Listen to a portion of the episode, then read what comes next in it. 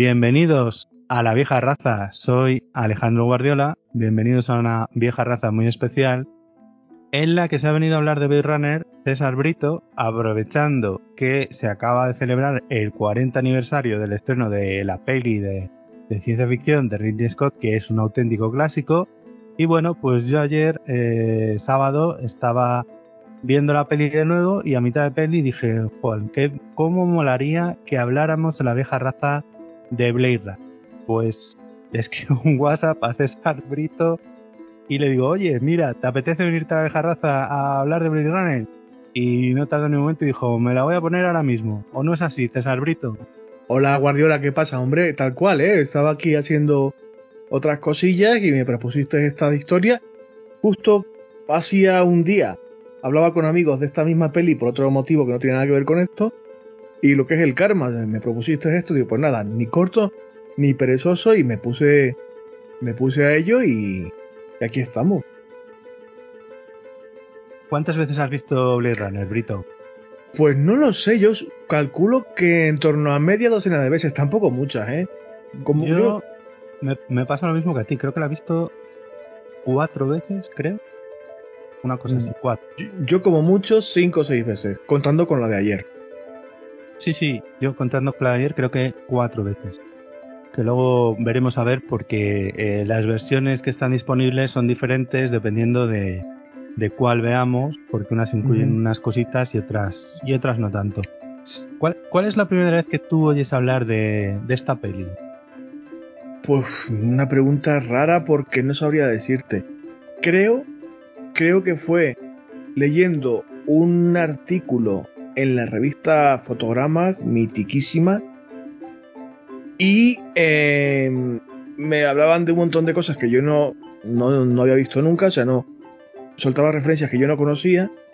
Y digo, y esta peli, además que Harrison Ford yo la asociaba pues, a Star Wars, a, Indiana Jones, pero no, no me lo imaginaba en una película de ciencia ficción. Digo, ¿y por qué no he visto yo esta película? ¿Y de qué va? ¿Y cómo? ¿Por qué hablan tan bien de ella? Y bueno, me la, me la pillé en VHS, en tiempos del videoclub, evidentemente. Y es cierto que no me fascinó, pero sí me pareció muy diferente. Muy diferente a cualquier película de género que yo hubiera visto en aquella época. Porque era mucho más oscura, la música me atrapó de forma irreversible desde mi minuto uno, o sea, maravilloso. Y sí es verdad que, bueno, la vi, sí, me gustó, me pareció interesante. Empecé a intuir que las premisas no eran simplemente una historia de aventuras o, de persecuciones de, ciencia ficción, eh, era muy evidente que había un trasfondo filosófico y tal, y me llamó la atención, pero no la calificaría entonces, en mi primera vez, como una película de mis favoritas, ni mucho menos. Sin embargo, pues pasarían, no sé, 10, 12 años, volví a verla en una reposición de televisión y ahí sí digo, bueno, ¿esto, esto, qué es? Ya había visto un poco más cine, había leído un poco más y la vi con otros ojos. Y esto me ha pasado un poco ayer también, así, después de 40 años prácticamente, la he visto con un bagaje mucho mayor y comentamos fuera de micro que sí se le ven un poquito las costuras en algunas cosas, pero es una película magnífica, pero magnífica. Bueno, pues eh, mi primer acercamiento a la peli, creo recordar que fue por la banda sonora. Creo que utilizaban un corte del, tema principal de, Evangelis, que también es para hablar aparte, en algún programa de la 2. No sé si te acuerdas tú. Eh, los, créditos finales, ¿no? La, música que. El tema principal de, de, Evangelis, que sale en los créditos finales, en la versión que nosotros hemos visto, se utilizaba para algún programa de la 2. Entonces a mí la música ya me sonaba. Pero la película como tal, creo que siempre había visto trozos cuando lo habían puesto en televisión, alguna vez en un botellón, pues lo típico con amigos, el fin de semana para pasar el rato, y le estaban poniendo, no me acuerdo si era por la 2 o por la primera, y ahí es donde mm, vi eh, más metraje, pero realmente no la vi entera hasta mucho tiempo después. De hecho, ya había leído el libro en el que está eh, parcialmente basada en el libro de Philip K. Dick, El sueñan los androides con ovejas eléctricas. Y, creo que después de leer ese libro fue la primera vez que la vi entera. ¿Y qué te pareció la primera vez que, que la viste con conciencia plena de estar viendo la película como esa? Pues me gustó mucho y sobre todo porque el, el texto de, de Dick es mucho más filosófico, es mucho más reflexivo, aunque también tiene todos esos características, estereotipos del género negro, del noir, porque esto realmente es un neo-noir futurista.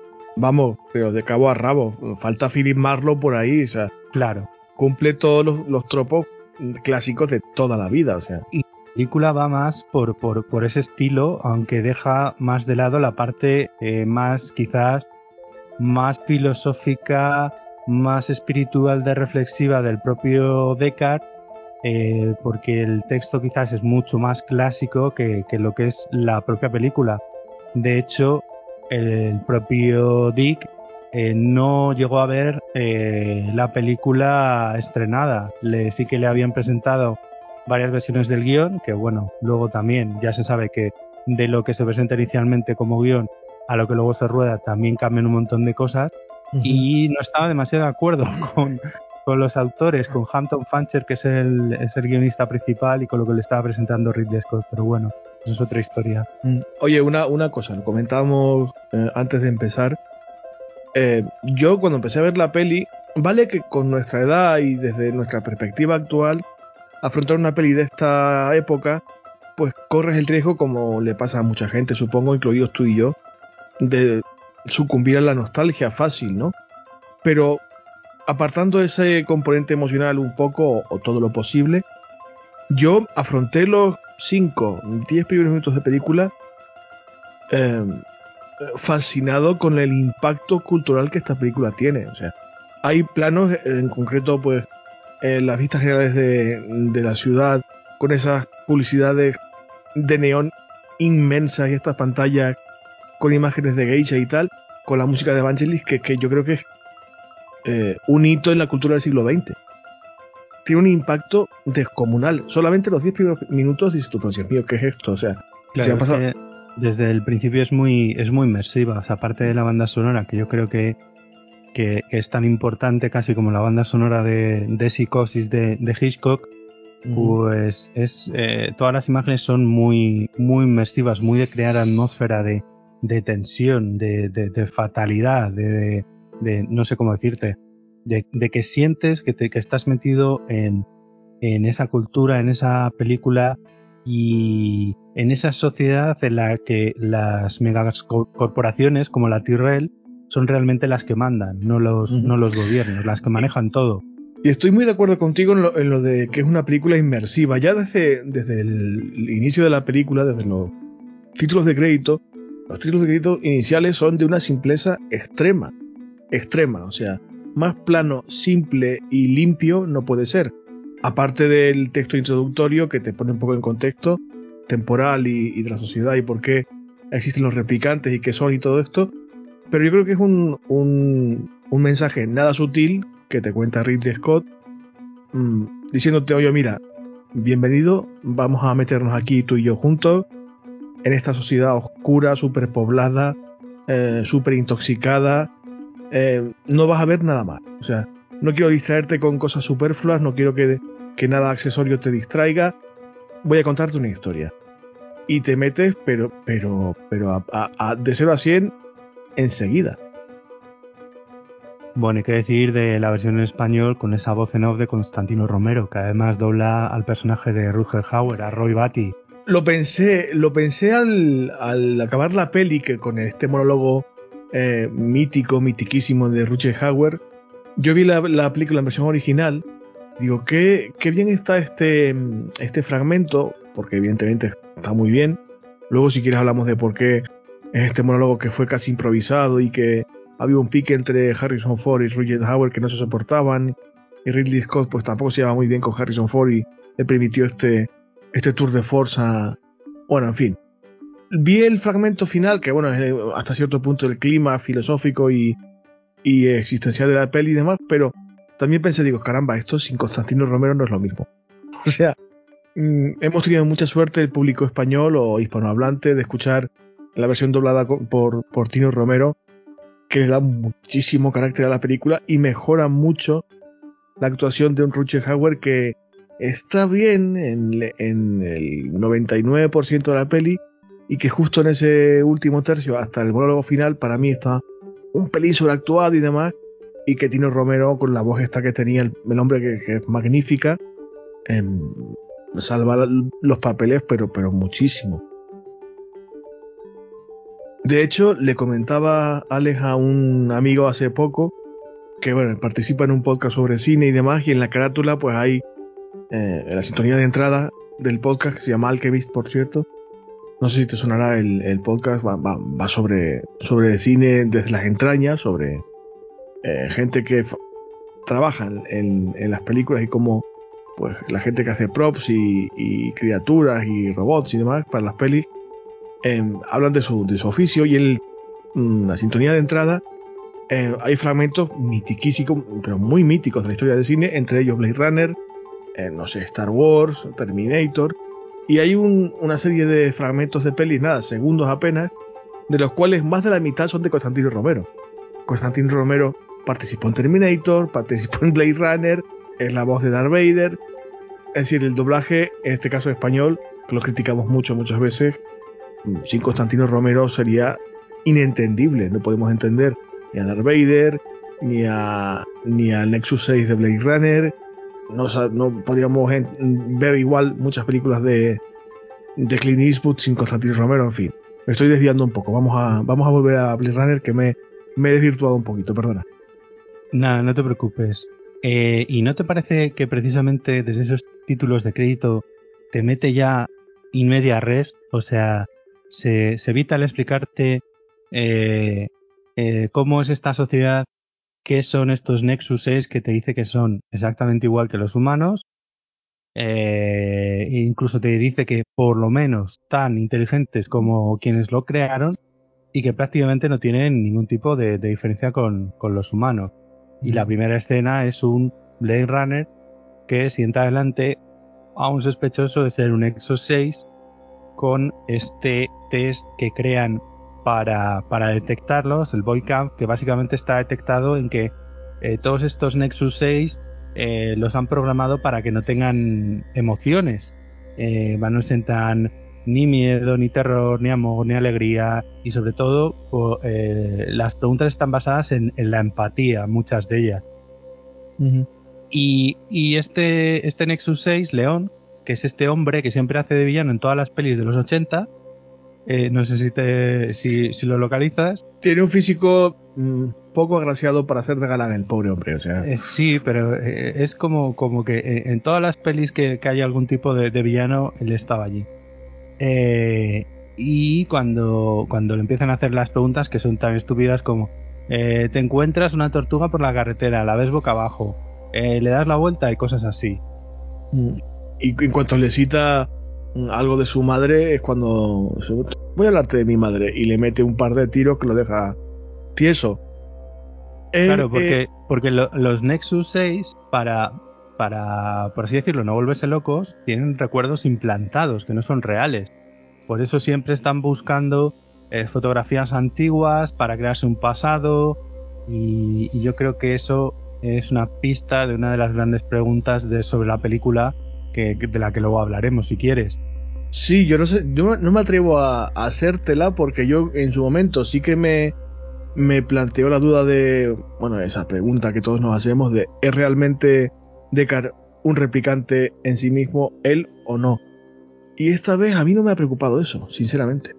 Eh, yo al ver la película no, pero quizás me ha quedado más claro viendo esta versión que habiendo visto, creo que eres la del Director's Cut, que se supone que viene con un sueño de que tiene Deckard de un unicornio y luego al final se ve el origami que le deja Gaff de un unicornio, con lo cual parece que podrían tener recuerdos eh, implantados, con lo cual eso indicaría que sería un replicante. Yo quizás lo veo en esta peli original más de forma más sutil y más abierta a la interpretación.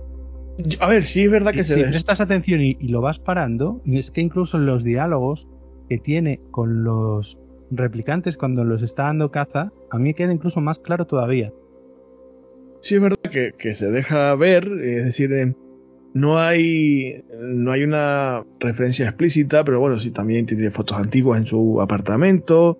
Eh, también es un tipo que aparentemente no tiene mucho remordimiento, que se extraña a sí mismo de tener sentimientos hacia Rachel y sentirse mal por ser un asesino, básicamente.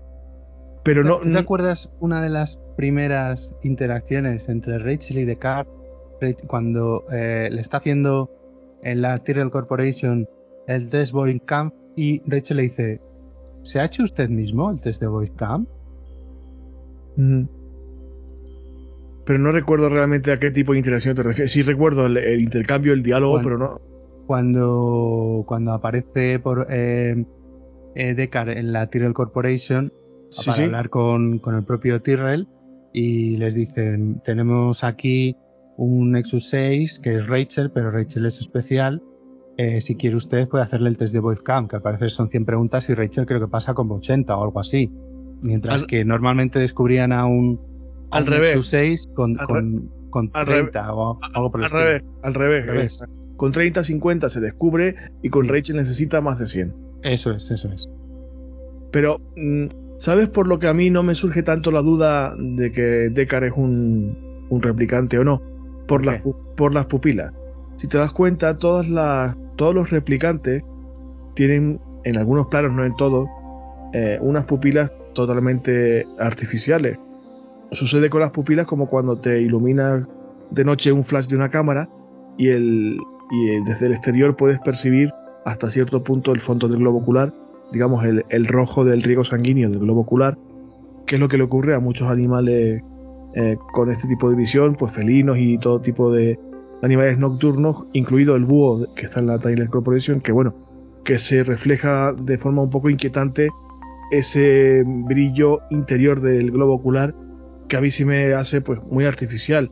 Le pasa a, a Bati, le pasa a Rachel en algunos fragmentos, le pasa a Dalil Hannah, y sin embargo Deckard no hay ningún plano que te muestre esos ojos irreales o, o artificiales que, si te das cuenta, en la trama de la historia, tiene, los ojos tiene una importancia relativamente eh, grande porque visitan a un genetista creador de ojos, están jugando con los ojos artificiales, hablan de los ojos de los replicantes, y Deckard en ningún momento, en ningún plano, ni siquiera de forma tangencial se percibe ni la más mínima duda de que sus ojos sean de replicante. Pero insisto, a mí el tema de que Deckard sea un replicante no, no me preocupa tanto. Me ha seducido más, me ha interesado más la historia de amor, entre comillas, también típica de género negro, mm, de Deckard, y me ha interesado todavía más que entonces, que la primera vez que la vi, el trasfondo existencial y, filosófico de la peli.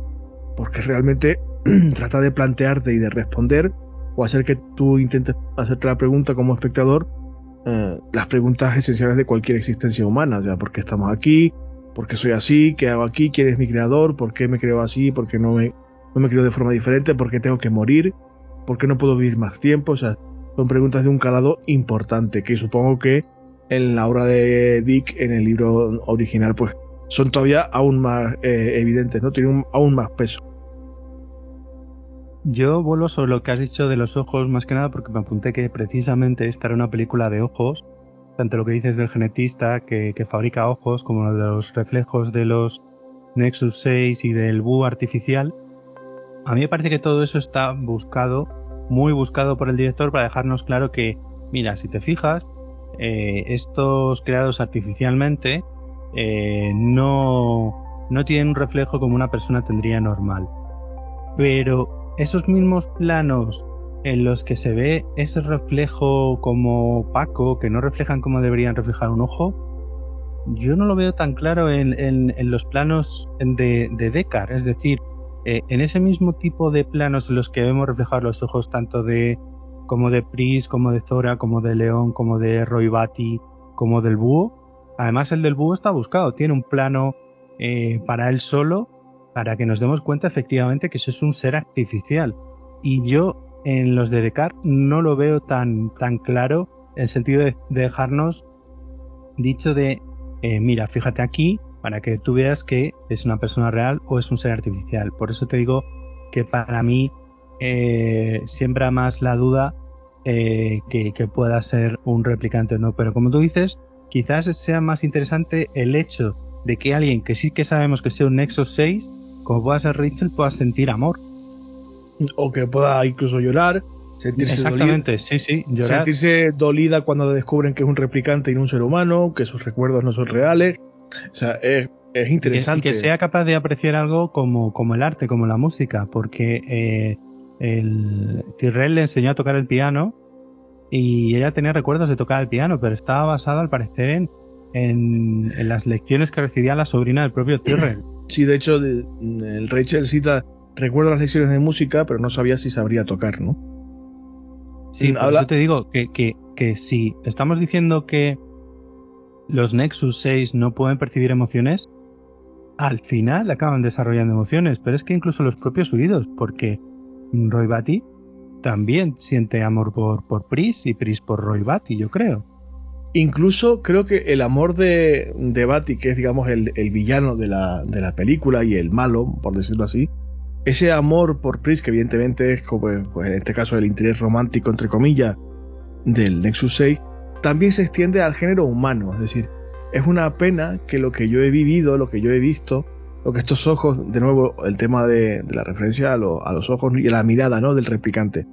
Es, es una lástima que esto que yo he vivido, que yo he visto, y que vosotros humanos como especie no podréis experimentar nunca, se pierda en la, en la, en la historia, se pierda la memoria, como lágrimas en la lluvia, ¿no? Creo que el, el amor, no solamente por, por su pareja, entre comillas, por decirlo así, sino también por, por el género humano y por su capacidad de, de transmitir y de permanecer, o sea, el, el sentimiento de inmanencia o de permanencia de, de la memoria humana y, de, y, del legado que la especie humana puede dejar en la historia es lo que también creo que envidia y, y aprecia y ama en Bati, ¿no? Eh, hablando de lo de los reflejos de los ojos y demás, lo de la luz con esta película, el diseño de esta, de esta película en cuanto a iluminación y fotografía es, de otro, es, es descomunal. Es de otro mundo, arriesgadísimo, porque hay momentos en que incluso eh, se deslumbra, entre comillas, el primer plano en las secuencias que están en la del Corporation con esa puesta de sol totalmente irreal. Hay momentos de una oscuridad bastante intensa con muchos reflejos, flashazos de luz. Eh, el primer tercio de película, la gama de la paleta de colores es, descomunal, de, compleja y de muy bien aplicada. ¿Qué opinas de la iluminación de esta película y de la fotografía? bueno, de fotografía, de la escenografía, ¿no te parece súper comiquera? Me parece bestial, sobre todo que además una película que es tan intencionadamente oscura no se vea tan oscura, es decir, se, se ve bien todo lo que nos quieren mostrar dentro de, de la propia oscuridad que, que tiene, que, que, en muchos planos eh, está lloviendo a cántaros, que en otros casos son casas abandonadas con cero iluminación creo que el, director de fotografía se lo tuvo que currar bastante ahí, yo creo. Vamos, es un trabajazo de, libro. Y bueno, el diseño de producción, pues, pues qué decirte. Eh, todo, todo lo que comentabas antes de eh, esas invasiones culturales que, que, parece que Dick estaba tan obsesionado con, con Japón, ya en El hombre en el castillo, si te acuerdas, que va, es una ucronía en la que eh, Japón y Alemania ganan la Segunda Guerra Mundial y se reparten la mitad de los Estados Unidos, la mitad para Estados Unidos y la otra mitad para, perdón, la mitad para Alemania y la otra mitad para Japón. Y la parte eh, de Japón pues acaba siendo invadida por toda la cultura japonesa, pero total. Y, veo esto también en esta Los Ángeles de, 2019 que nos muestra aquí eh, Dick y luego Ridley Scott en Blade Runner. Date cuenta que, que desde el principio, que se cita el mundo exterior, eh, te habla de, de eso, de un mundo exterior como posibilidad de escapar de esa sociedad que en dos pinceladas ya te ha mostrado Ridley Scott, que es sucia y prepoblada, como tú decías, contaminada, y el mundo exterior es una promesa, hasta cierto punto, de más espacio, más libertad, un entorno limpio, una oportunidad para empezar de cero, para tener aventuras nuevas, para para ser alguien diferente. Y si te das cuenta, evidentemente, el 2019 de Blade Runner no tiene nada que ver con nuestro 2019 real, pero no es tan descabellado pensar que los problemas ambientales, los problemas de superpoblación y de, y la exploración espacial, que hoy en día ya es una realidad y la, eh, búsqueda de, mundos alternativos, pues ya estaba planteado hace 40 años, ¿no? Yo creo que sobre todo la gente esperaba que, que para, para, las fechas de las que estamos 2022 hubiera coches mm, voladores por todas las calles y bueno, yo creo que sí existen, pero, pero, pero en fin, no sé. Quizás era eso lo que se esperaban por, por ciencia ficción, pero ya sabemos que, que la ciencia avanza mucho más despacio de lo que desearíamos todos. Aparte que yo no creo que sea necesario volar con un coche o con un vehículo, o sea, no, yo no le veo sentido. Vale que es muy llamativo, muy impactante, pero yo no necesito que el futuro me, me regale coches voladores. Yo con que me regale una vida más larga, me vale. O sea, no, Quizás soy un replicante, no lo sé. Pero eso que te... el test de no te preocupes. no, yo no, tengo las neuronas suficientes como para pasar ni una pregunta del test. Em, oye, lo del vestuario, ¿qué te parece? A mí el, el, diseño de vestuario de Deckard en concreto me parece magnífico. Y también de mucha influencia en muchas películas, no de ciencia ficción estrictamente, pero sobre todo de ciencia ficción. El vestuario es magnífico también. Magnífico. Sí, porque muchas veces algunas películas de ciencia ficción, pues eh, eh, sus personajes van vestidos como una especie de, cosa bastante hortera, simétrica, no sé cómo decirlo. Y aquí la verdad es que todo tiene bastante armonía con, la sociedad de la que nos está contando. Con esos, con esos mega anuncios de las geisas, con esos letreros de Coca-Cola y de Panam eh, que están eh, por todas partes, con, esos edificios que son poco menos que, pirámides eh, de, cemento y de cristal y de acero. Date cuenta que, el diseño de producción sí que te deja ver alguna excentricidad, algún vestuario pues futurista con mucho plástico, el, mismo em, eh, el mismo no sé si llamarlo gabardina o abrigo transparente de Sora cuando la secuencia mítica también de la persecución y la muerte de Sora es una concesión, digámoslo así, a un vestuario pues, más futurista, la concepción ochentera de futurismo y demás. Pero los personajes principales, desde Tyrell hasta el propio, al propio Deckard, al que yo me refería ahora, que, a mí me gusta mucho su diseño de vestuario, por muy futurista que sea la sociedad de la que estamos hablando y por muchos paraguas iluminados que veamos en las calles y demás, es puro noir. O sea, gabardina ajustada, cuello alto, eh, hombros corbata. corbata estrecha, hombros encogidos en, en la lluvia, o sea, es noir puro y duro, futurista, pero noir totalmente. Y es un diseño de vestuario que intentaron replicar o rendirle un homenaje en la segunda parte, entre comillas. Y las luces de neón. Claro, eh, la segunda parte para mí es muy mejorable, 2049 Blade Runner, pero bueno, intentaron que, que ese vestuario también se, viera un poco referenciado o, reflejado. Para mí el, vestuario en general, el diseño de vestuario me gusta mucho, mucho, mucho, muchísimo. Porque son de eso lo que te decía, pequeños detallitos que te, que te sumergen en, una, en un mundo del que te han hablado muy poco, pero como tú decías al principio, pues no te hace falta que te hablen mucho, ya te, te meten el cuchillo en la carne directamente.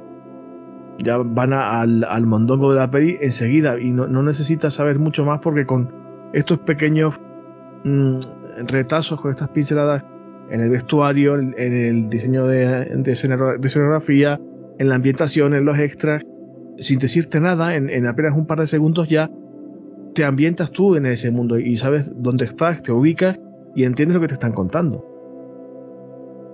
Y básicamente pues es la misma secuencia.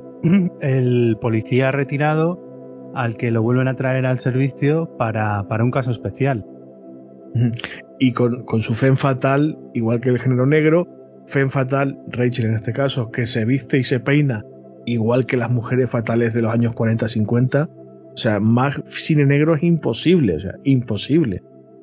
Sí, sí, eso, la, referencia en cuanto al vestuario al peinado de Rachel está bastante clara y, lo que es en, toda la película, que, que, básicamente es cazar al quien lo hizo, sino a los varios quien los hizo. Mm. Y no, y no puede haber referencia al cine clásico policíaco o cine negro más evidente o más eh, omnipresente que la voz en off del propio Deckard narrando lo que ocurre. Eh, vamos, es que le faltaba decir, pues estaba en mi despacho cuando llegó una rubia de infarto a proponerme un caso. O sea, es que lo único que le falta para ser Magnum o Marlowe. creo, que, creo que ya te dije eh, fuera de micrófono que el, que el edificio en el que vive JF Sebastián, el juguetero, eh, pone Bradbury. Evidentemente una referencia a Ray Bradbury que yo no lo había pillado hasta que tú me lo comentabas, pero ahora que lo cuentas, claro, es bastante, bastante evidente, sí. Sí, sí. Y, bueno, eh, ¿qué me dices? Es que la, tengo puesta por aquí detrás mientras hablamos. ¿Qué me dices de ese personaje tan misterioso de Edward, eh, Edward James Olmos de Gaff? Eh, me parece, te lo comentaba fuera de micro, la peli esta está plagada de, de secuencias, de personajes, de ambientaciones que darían por sí mismos para una película nueva o, con un spin-off que están de moda ahora eh, algo que en Star Wars han explotado hasta la saciedad y que sin embargo en Blade Runner pues no se ha dado, ¿no? Y el personaje de Gaff, de Edward James Olmos, es uno de ellos. Un tipo que habla una lengua mm, de la calle totalmente inventada, también mezcla de muchas culturas y muchos idiomas, que no sabe realmente si es un replicante o no, porque tiene una cara totalmente irreal y una mirada fría, inquietante también, casi artificial. El pobre Edward James Olmos toda su vida tuvo una cara muy, muy particular, eh, con esas marcas de viruela y esas cicatrices que le dieron mucho carácter y eran muy identificativo. Eh, de hecho, yo creo que en Miami Vice mm, estaban los guapos de turno y luego estaba el comisario que era él. Y es verdad Castillo. que el Capitán Castillo, pero es verdad que tiene, tiene, creo que es una, un personaje que, a ver, cumple una función meramente instrumental en la, en la trama, pero es muy interesante, posiblemente por la calidad de la interpretación de, Edward James Olmos, que está en un segundísimo plano como casi toda su carrera en las películas.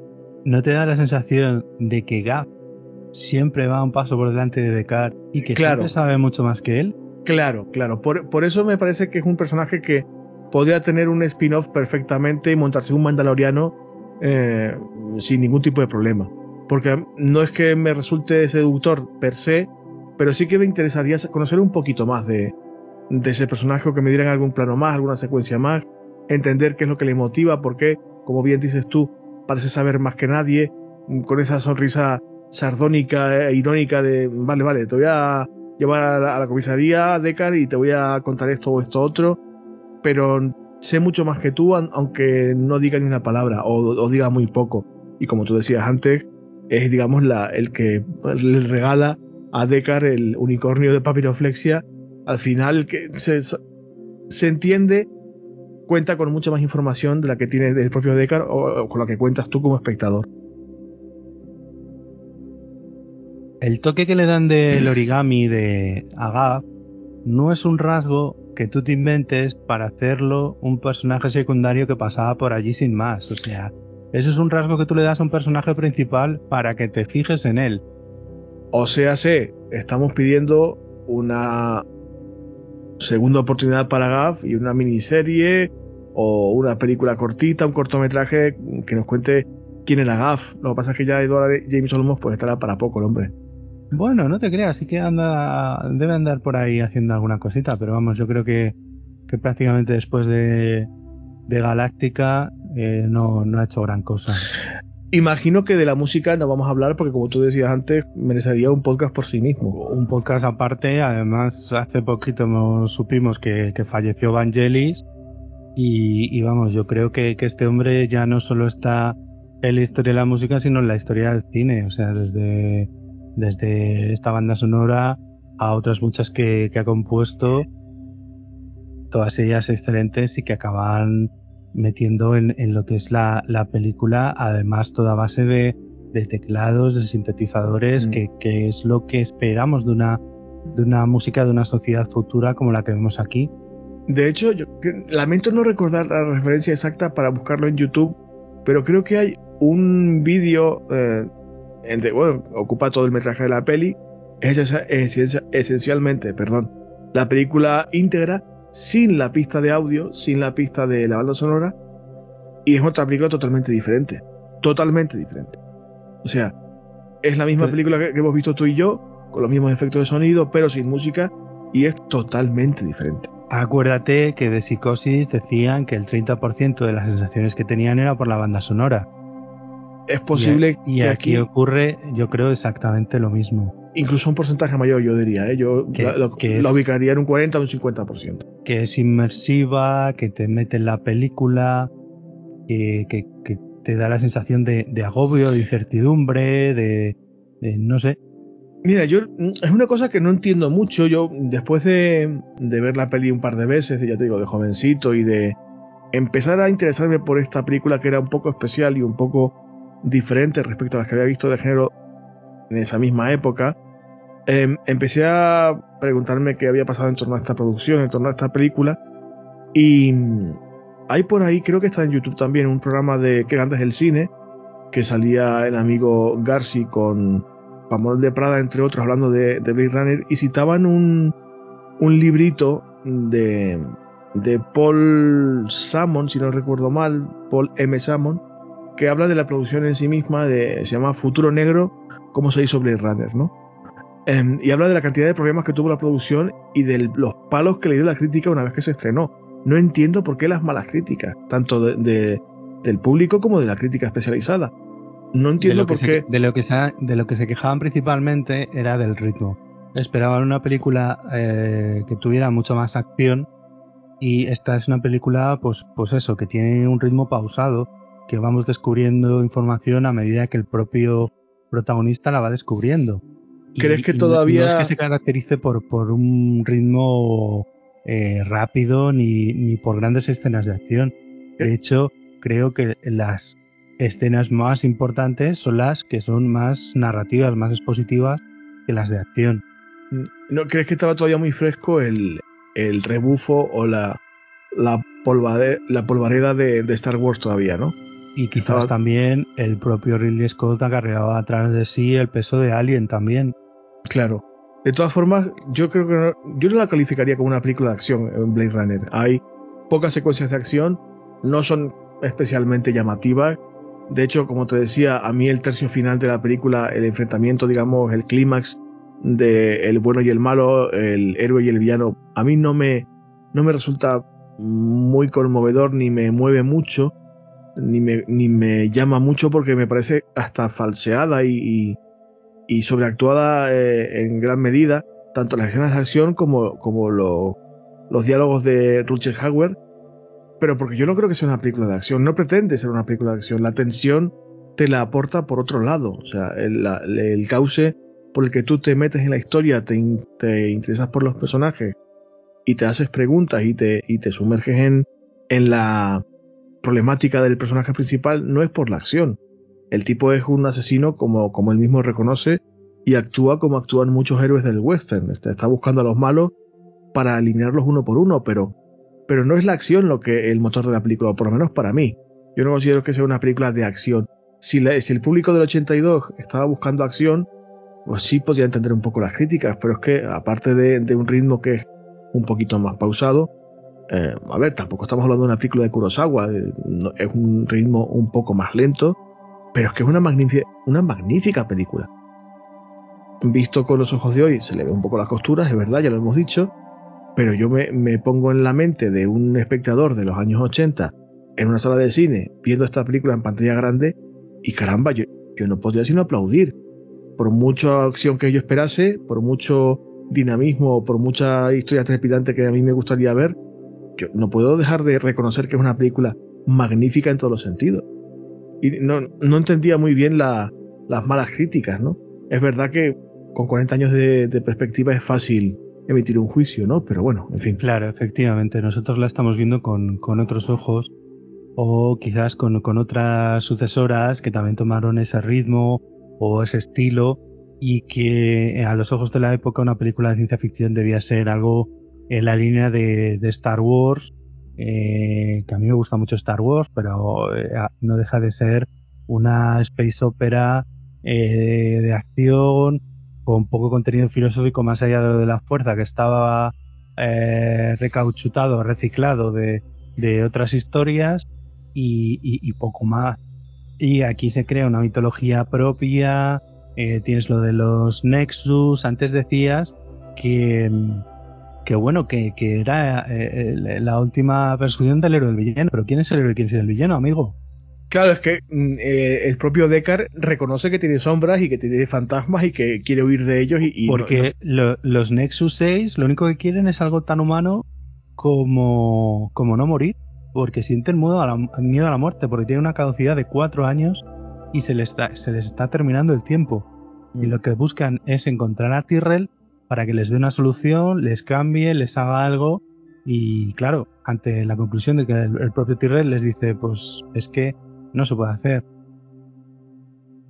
Y, cuando eh, tiene este diálogo con, con Tyrell antes de asesinarlo, eh, y que le dice eso que tú decías, que, no es inviable una caducidad mayor de los cuatro años, eh, le pregunta, ¿habéis probado esto? ¿Habéis probado estas proteínas, estos núcleos de células? ¿Habéis probado esto otro? O sea, con un diálogo muy breve, te da a entender que el propio Bati, que los Nexus 6 han, investigado. Han, investigado sobre la posibilidad de extender su vida más allá de cuatro años. claro, o sea, han estado ellos por su cuenta intentando averiguar por qué mm, no pueden extender un poquito más esa, e-, esa fecha de caducidad o esa muerte tan, tan desesperante para ellos y al mismo tiempo te demuestra hasta cierto punto que esta, este acceso violento, esta especie de revolución y de intentar buscar al Padre, al Creador o, enfrentarse con Dios hasta cierto punto, en el sentido metafórico, es una salida desesperada, es un último recurso, porque ellos ya lo han intentado todo antes. Y al ver que no pueden, recurren a, su Creador. ¿Y no es tan humano eso? Lo de sentir ese miedo hacia la muerte cercana. Es que no hay nada es un sentimiento tan humano eso. Es que no hay nada más humano que eso. O sea, no hay nada más humano que eso. No, no, e, ese sentimiento tal cual no les haría eh, directamente ya humanos, aunque solo tuvieran cuatro años de vida? No solamente por el miedo a la muerte, sino porque eh, no, no, te, no te están pidiendo no morir. No quieren ser inmortales. Yo no creo que, que un Nexus 6 quiera ser inmortal. Quiere vivir más. O sea, quiere tener más oportunidades de vivir, de experimentar. Y eso es súper humano. Es lo que cuando uno toma conciencia de que se va a morir, sea cual sea la edad a la que uno se da cuenta de eso, eh, lo que quiere es, caramba, no sé cuándo va a pasar, pero sea cuando sea, quiero que sea más tiempo. Y eso efectivamente les hace más humanos que los propios creadores de los, de los replicantes. Pero bueno, en fin, es lo que te digo, que es una película con una carga existencial muy interesante, muy importante. Ahora yo, desde mi edad adulta, la, la valoro mucho más como eso, como lo que es una propuesta existencial Mm, bastante sencilla formalmente, vaya, hasta cierto punto, pero en lo, que, lo que es el aspecto fílmico, en el aspecto visual, eh, el aspecto sonoro es, es un espectáculo, es un espectáculo. Sí, sí, volvemos a, lo que te decía antes, o sea, realmente qué es lo que nos hace humanos, qué es lo que los diferencia a ellos de los humanos cuando realmente son, eh, tienen conciencia de sí mismos y tienen eh, creencias, las suyas, las que sean, pero las tienen y eh, tienen miedo a la muerte e incluso, por lo menos vemos en Rachel, en los otros no lo, no, no lo podemos saber, a lo mejor en Zora lo podemos ver un poquito, que son capaces de apreciar el arte, que es otra mm. cosa que nos diferencia de, de cualquier otro ser que pueda ser replicado nuestro. Somos capaces de apreciar algo que realmente no tiene un uso más que para divertirnos, para, para entretenernos. Una pregunta que te voy a hacer. Yo te comentaba antes que sí es verdad que con esta perspectiva de hoy en día, 2022, hasta los ochenta y tantos que se estrenó la peli, pues la tecnología sí que chirría un poco, los efectos algunos chirrían un poquito. ¿A ti qué te pareció el, el motor romántico del protagonista, el motor romántico de Deckard? Esas escenas de, de amor y de sexo, entre comillas, en el apartamento de Deckard hasta cierto punto, no sé si forzado, pero eh, muy heteropatriarcal. ¿Cómo viste esa historia? Pues a ver, a mí lo que me parece es que cada uno de ellos, tanto si contamos con que Deckard es un replicante como que no, está muy solo. Tanto los Nexus 6, que se agrupan para conseguir algo y dejar de estar solo y tener más fuerza entre ellos, como el propio Deckard. No deja de ser una persona que está sola en este mundo y lo que busca, como buscamos todos, pues es de dejar estarlo. Y la propia Rachel, que además nos dicen que es un Nexus 6 especial, pues exactamente igual. Date busca, cuenta de, busca la compañía de otra persona con la que compartir momentos. date cuenta que es una. A ver, es un eh, a ojos del director y de la trama de la película, es necesario que exista un motor romántico.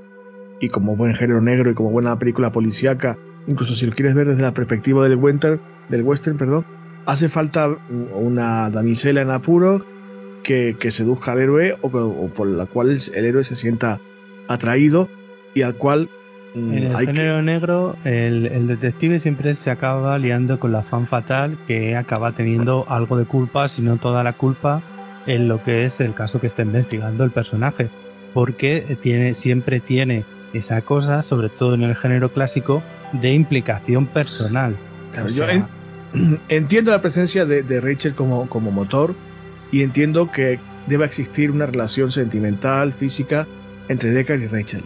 Pero, a día de hoy, vista la película hace 24 horas, yo es de las cosas que si me la quitan no me, no me molesta. No sé si me explico. El interés romántico a mí en particular hoy en día no me interesaría tanto. Entiendo por qué se... que lo he visto, lo he visto por otro lado, lo he visto por Ah. el hecho de decir, vale, este tipo de Nexus 6 es diferente de los otros, es capaz de sentir amor, es capaz de sentir emociones y la única forma que tenemos de mostrarlo es relacionándolo con el protagonista del que eh, nos hacen dudar durante toda la película si también es un Nexus 6 especial o no, o es No un humano normal y corriente. Es un ser especial porque no tiene fecha de caducidad. Lo, citan al final de la, de la peli cuando Deckard eh, huye al norte con Rachel en su vehículo y, y citan en la voz en off, bueno, Rachel no tenía fecha de caducidad. ¿Cuánto durará lo nuestro? No lo, no lo sabré nunca, pero lo voy a intentar, ¿no?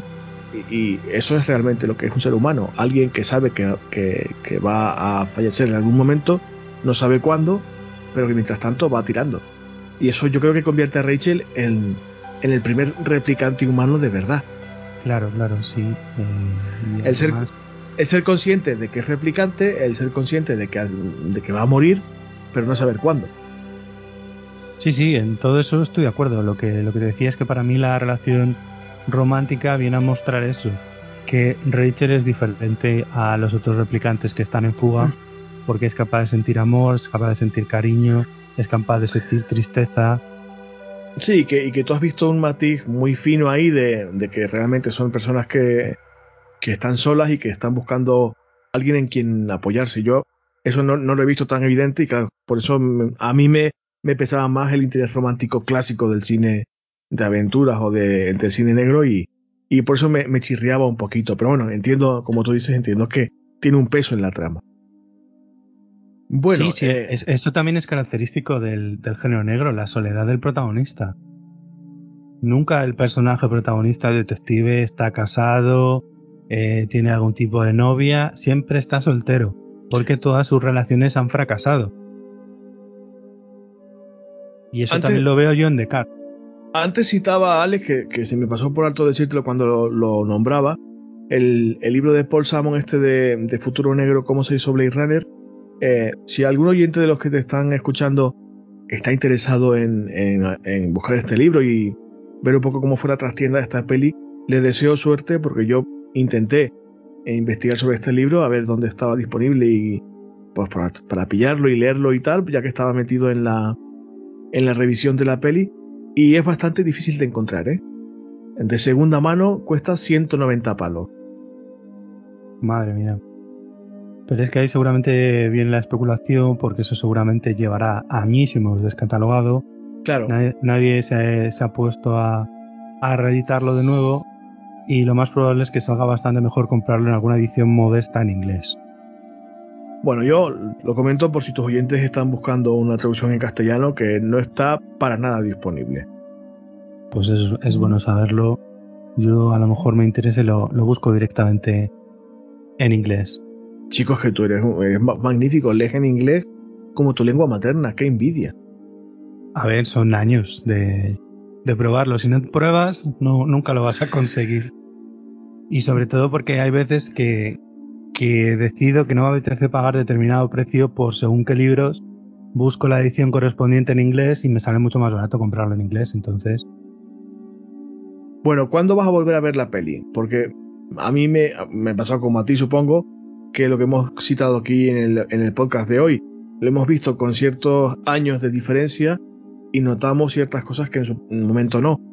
Y me temo que es una peli como las grandes películas de la historia del cine que pasan décadas, las vuelves a ver y son películas totalmente diferentes para ti. Pues no sabría decirte, porque yo creo que hará como dos o tres años que no la veía. Eh, ya te dije antes que creo que vi la versión del, del director, la que sí, el sonido del unicornio. Del 92. Y habiendo visto esta, que hemos visto los dos, la, la versión original estrenada en el 82, me gustaría ver esa para comprobar si esas escenas adicionales aportan más o estorban más. Eh, y eso es lo que me gustaría ver. Si esas escenas adicionales, ese corte del director, que además pone corte el del director, pero no está hecho con bajo la supervisión de Ridley Scott, creo. Ni mucho menos. luego hay otra versión de que creo que se llamó el Final Cut, que es así está hecho con la supervisión de, de Ridley Scott, creo. Y comparándola con su sucesora o su segunda parte, ¿qué opinas al respecto? A mí 2049 me gustó. Me gustó porque además creo que es muy respetuosa con la película original. Mm, tú puedes haber visto Blade Runner y ver 2049 y algunos de los enigmas que están en Blade Runner siguen estando en 2049. No te los aclaran ni tampoco te los desmienten. Y eso a mí me parece ser muy respetuoso con la original. Ahora ya entrando en que si te ha gustado más o menos, creo que tiene el ritmo. La banda sonora, por supuesto, no es, no es Vangelis, no recuerdo quién era.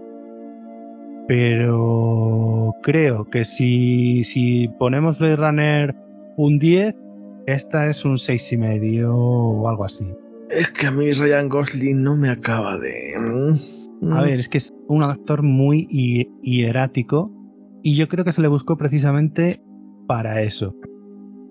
Pero aquí ya no nos, no, o sea, ya desde el principio nos deja bien claro eh, eh, si es un, es un, un, por así decirlo, un clon o no.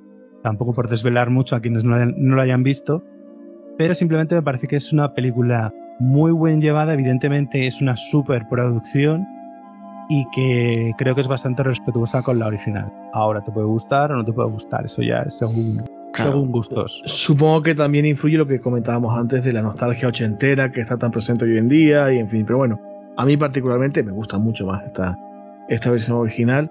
Eh, ayer la vi por tu propuesta y casi sin pensar dos veces lo que estaba haciendo y me impactó, te diré, no tanto como la primera vez, desde luego que no, pero me sorprendió lo buena que me sigue pareciendo la cantidad de detalles que tiene. Te comentaba fuera de micro que si, tuviera un motor de marketing y venta tan potente como la Lucasfilms y, y, y el universo de Star Wars, mm, estaríamos hablando de esos spin-offs de los que hablamos hoy, de Gaff, o estaríamos hablando de, de mm, una serie, no sé, ambientada en el mundo exterior, donde los protagonistas fueran los replicantes.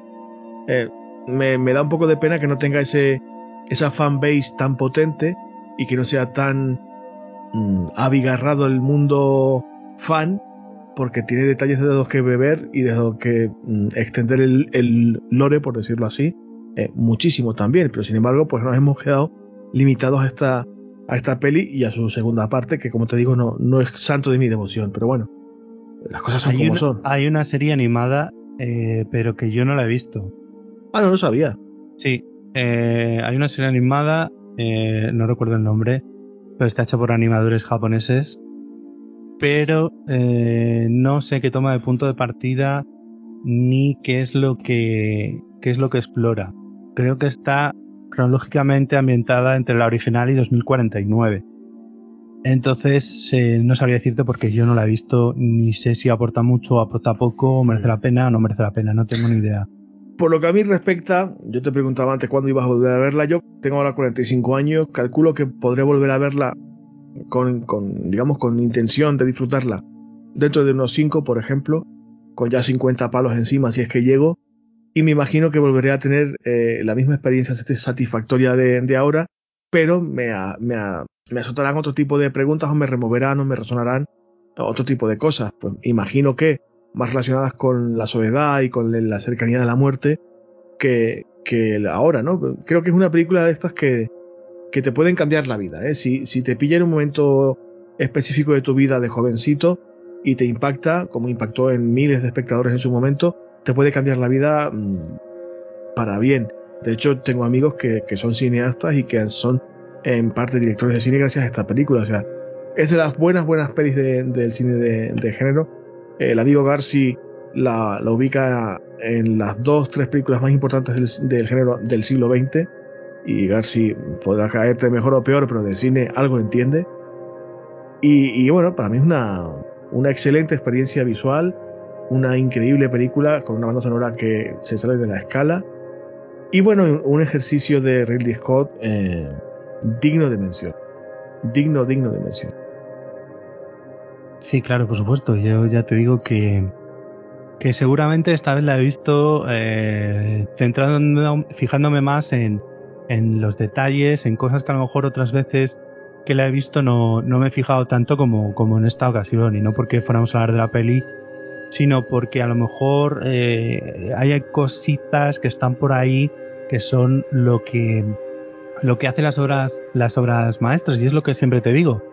Para mí una obra maestra es algo que, que ves dentro de 20 de 30 años y te sigue pareciendo que no ha envejecido nada a pesar de que en algunas cositas como pueden ser los efectos evidentemente eh, se le, le, podamos ver las costuras, porque está claro que todo el nivel de efectos y la tecnología con la que se hacen pues ha cambiado un montón en estos 40 años. Eh, es una película que, que, no debe tener mucho efecto digital, por no decir que prácticamente ninguno, y que todo deben ser efectos prácticos, decorados pintados, maquetas, sí, eh, props, maquetas, etcétera. Sí, sí.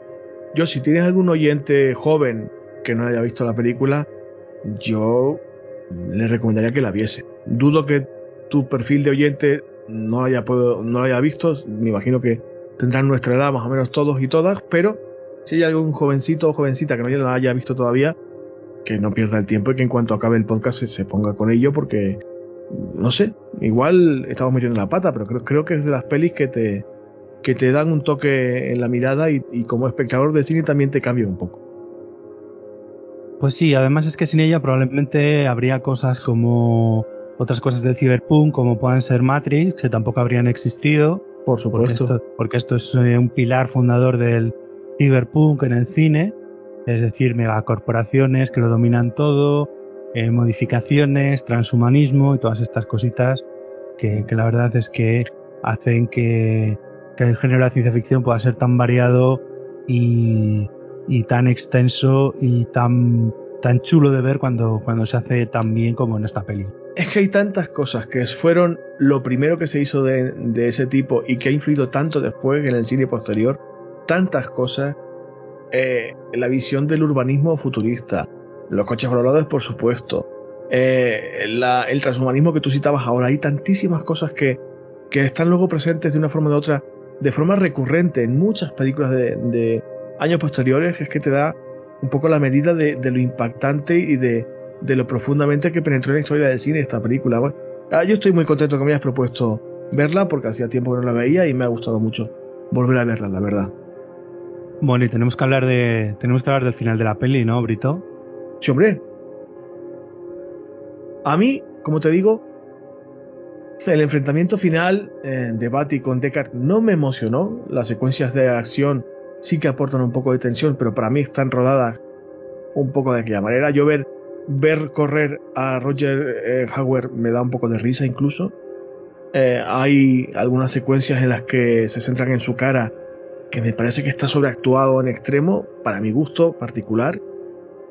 Pero realmente eh, el clima de la peli es ese diálogo final, que también ha pasado a la historia del cine por, por un buen motivo. Eh, eh, como te decía antes, por lo visto Roger Hauer y Harrison Ford estaban en rodaje, en el set de rodaje, un poco picados hasta cierto punto para tener protagonismo. Recordemos que Harrison Ford era conocido, pero no era la mega estrella que es hoy. Y me imagino que estaba deseando sacar un poco la cabeza y estaba, eh, estaban picados en el, en el rodaje. Había un ambiente de tensión bastante mmm, considerable entre técnicos y demás por condiciones de rodaje que estaban siendo complicadas y el ambiente era, no te digo irrespirable, pero sí tenso, ¿no? Y se ve que Roger Hauer le propuso a Ridley Scott tener ese momento de, brillo eh, personal y egocéntrico al final de la peli. Ridley Scott, que no se llevaba nada bien con Harrison Ford, le dijo, venga, vale, tira para adelante. Roger Hauer prácticamente improvisó todo el monólogo y vamos a decirlo así, no, no es que le robase la película a Harrison Ford, pero si hay algo que se recuerda de esa peli es precisamente ese, ese monólogo. Y no todo lo que le precede, que es magnífico por otra parte, pero bueno, hasta cierto punto mm, podríamos decir que en el combate Harrison Ford, Roger Hauer, el que sale vencedor es el holandés, ¿no? Y que, por supuesto, condensa en ese monólogo de escasos dos minutitos, pues toda la esencia existencial de la película.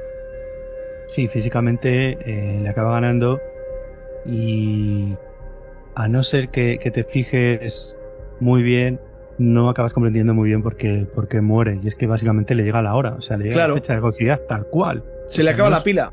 No es, no es porque no es porque esté mal herido por el combate con, con, con Deckard, sino que, que, ya se acabó. No, esa es su fecha de caducidad, se murió.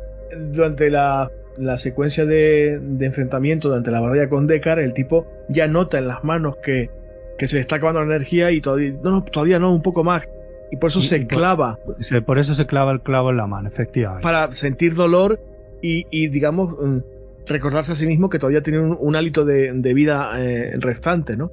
Pero él es consciente de que se está acabando su, su ciclo vital y, de hecho su, fallecimiento no es nada dramático, no es, mm, gracias a Dios, no es, sobreactuado como el resto de, de, las películas, pero, pero es simplemente pues como alguien que se acaba la batería, se acabó, o sea, ha llegado la hora de morir, se apaga y fin, se queda eh, tieso, pero de una forma muy, eh, gentle, o sea, muy, muy suave. Se acaba, se acaba la batería, se queda sin energía, se acabó la máquina, o sea, fuera. De, una forma muy elegante también. Claro, claro, claro. No, no acabo de comprender el papel de la paloma blanca en toda esa secuencia. No, yo tampoco. Supongo que será un simbolismo que, que, si nos pusiéramos a analizar todos los simbolismos que tiene la película, pues nos haríamos un podcast de cuatro horas y media, yo creo. Mm. Pero tampoco es el caso.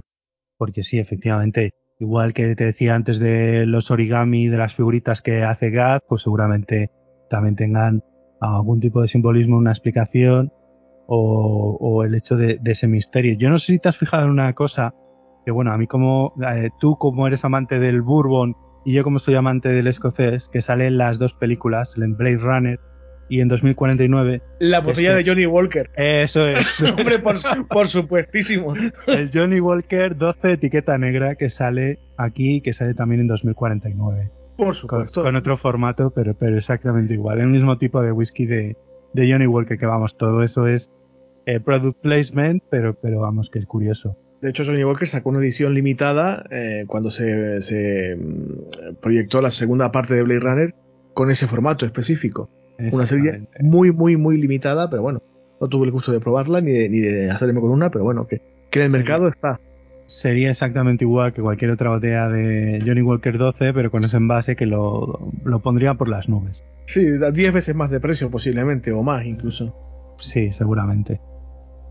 Bueno, Alex, ¿queda algún rincón por tocar? ¿Alguna cosa que no Pues yo creo que hemos hablado de, de todo. Hemos hablado del personaje principal, de los Nexus, que no dejan de ser el leitmotiv que pone en marcha, que pone en marcha todo, de las remembranzas que tiene con el género negro, el, el personaje solitario del detective, la fan fatal, eh, hemos hablado de sobra de si nos parece si es un replicante de Caro o no, eh, la banda sonora, eh, lo, inmersiva que es la, película, la atmósfera.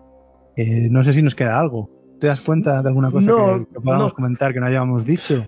Que quizás un, un, personaje desaprovechado o del que se habla poco es que mm, Sebastián, el, el genetista, el el genetista está que sufre el síndrome de Matusalén. Sí, bueno. A mí me da un poco de pena porque es un personaje con algo de chicha que, vive en un entorno, el Bradbury que tú citabas antes, súper inquietante. Sí. Esas criaturas a, Mí a mí la escena en la que entra Car en el edificio con todos los juguetes que algo, eh, a ver, ves que son actores reales, porque ahora se ve, pero a lo mejor entonces no estaba tan claro. Y da bastante miedito ver cómo se mueven de forma ahí como autómatas. Y también una referencia, una base clara para muchas películas posteriores que han hecho exactamente lo mismo. Exactamente lo mismo. O sea, mm, escenografía oscura, eh, bien maniquí, bien eh, robots con apariencia humana, no sabes si se van a mover o no, si eh, o sea, es, es, que es que es criminal, la película en muchas cosas es criminal. Y ese entorno, esa, esa vida de, de Sebastián, más allá de su síndrome de Matusalén, esas criaturas que se fabrica, entre comillas, me apetece más saber de esa historia porque es muy inquietante, muy solitario también, pero me parece eh, interesante saber un poco más de este tipo, ¿no? Pero, pues evidentemente, pues cumple un papel secundario y no, no da más ah, de lo que da. Otra cosa curiosa es cuando, cuando encuentra pistas sobre la escama que está buscando, que es escama de una serpiente artificial, y acaba encontrando en este mercado en el que puedes encontrar desde un, un ramen de estos de fideos instantáneos hasta un mapache pasando por avestruces, el, el mercader de, que fabrica serpientes artificiales, que toda la escena está, está rodada a través del cristal de la tienda. Y eso me parece también estupendo, o sea, es un detalle magnífico.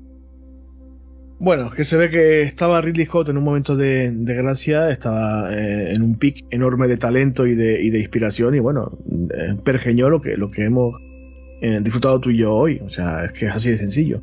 Cuando te encuentras con genios de este tipo, en un momento álgido de su carrera y con, y con ganas y ideas suficientes como para dar a luz esta película, pues es que no, solamente te puedes levantar y aplaudir, no, no hay otra cosa. O sea, no, Imagino que habrá gente a la que no le guste esta película, lo respeto perfectamente, pero dudo mucho que un amante del buen cine no tenga por lo menos alguna palabra de elogio hacia esta película. No te digo de idolatrarla, pero por lo menos elogiarla en lo que se merece, que es todo esto que hemos comentado hoy.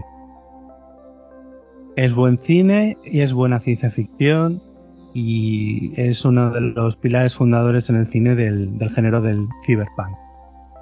Eh, te iba a decir algo, pero debe ser mentira porque... Ah, que, que esta película es una de esas de las que me gustaría saber mucho más de la intrahistoria del rodaje porque sí que es verdad que tuvo eh, bastantes problemas de encontronazos entre los, los, creativos, entre el propio Ridley Scott, el apartado técnico de la película, entre los propios actores, eh, creo que, hubo bastantes problemas en todos los aspectos de, ese estilo.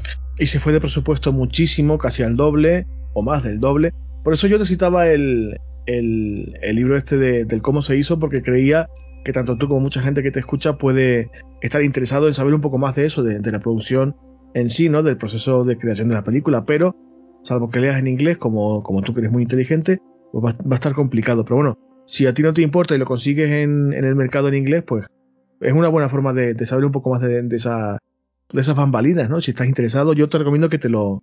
claro, a mí, a mí toda esa, eh, toda esa intrahistoria de, de qué es lo que había por detrás, de, eh, de que lo que decías de que improvisaron la, la escena por un pique que tenían entre Rutger Hauer y Harrison Ford, todo eso me parece bastante curioso porque al final de cuentas no nos acaba llegando a los espectadores, lo que nos acaba llegando es la, la, película y todo eso me parece tan o más interesante que la propia película también para ver cómo y en qué condiciones se llevó a cabo pues, pues esta obra maestra del cine. Pues ya te digo, Paul M. Salmon con dos M, Futuro Negro, ¿cómo se hizo Blade Runner? Pues me lo voy a buscar y si lo encuentro pues ya te lo diré. Muy bien. Pues... ¿Qué más nos cuentas, Brito? Pues nada más, hijo mío. Nada más. Eh, nada más. Pues no he, no he terminado Obi-Wan, no me ha No. ¿No te ha gustado? Este no es mi Juan Kenobi, que me lo han cambiado. No sé, la he dejado a media. No, no he visto nada de, luego interés. Supongo que sí. No digo que no la vea, pero de momento no, no me atrae.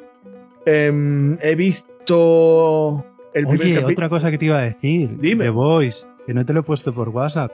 The Voice. La tengo ahí en barbecho. No, no la he visto, no la he visto. Por lo visto, eh, está salvaje, salvaje. Eh, sí. No la he visto, pero le, voy a pillar con ganas, sí. Esa te va a gustar, ya verás. Bueno, bueno, pero ¿hay orgías y todo eso o no? Eh, en el último episodio sí, y a pesar de eso, eh, no es tan cafre como lo, es lo mismo en los cómics, pero aún así es, es muy bruta. Bueno, pues mira, es una cosa que puedo apuntarme con, los deberes porque no. Sí, The Voice, The Voice y, además así hablamos de ella por aquí, que, ya verás, lo, te va a gustar.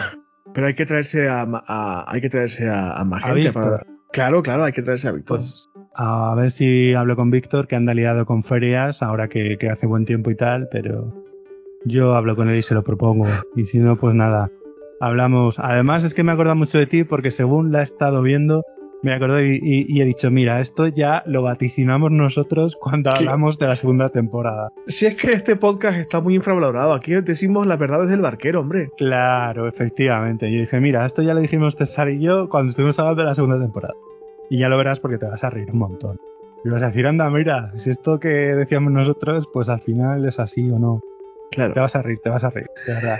Bueno, Alex, tío, yo te agradezco mucho que me invites, como siempre. Me lo paso súper bien cada vez que me propones algo. Eh, disfruto muchísimo. Sigo apareciendo por aquí de forma regular. No entiendo muy bien por qué. No sé si tus oyentes se quejarán o no, pero yo. No, no se quejan. Si me siguen invitando, yo seguiré viniendo. Y nada, pues hablar de, cine, de series, de lo que, de lo que sea. Ya te lo dejo aquí, que estás invitado para hablar de la tercera temporada de The Voice, que además te lo vas a pasar muy bien, nos vamos a reír mucho creo que va más el yo que la segunda temporada y te vas a reír un montón viéndola, de verdad. Bueno, pues me lo pongo como, como deberes y cuando me acabe te aviso. Perfecto. Pues muchas gracias por pasarte, César Brito, aquí a hablar de esta maravilla que es Blade Runner de Ridley Scott con Harrison Ford, eh, que yo creo que ya eh, lo, lo, encumbró ya en el cine cuando quizás todavía no, no era la estrella que, que es a día de hoy. A ti por invitarme. Y eh, por más veces. pues no tengo mucho más que contaros. Eh, espero que hayáis disfrutado de, de, esta charlita sobre Blade Runner con César Brito. Y nos vamos a ver en otra reseña, en otro análisis de contenido en La Vieja Raza. Muy buenas noches.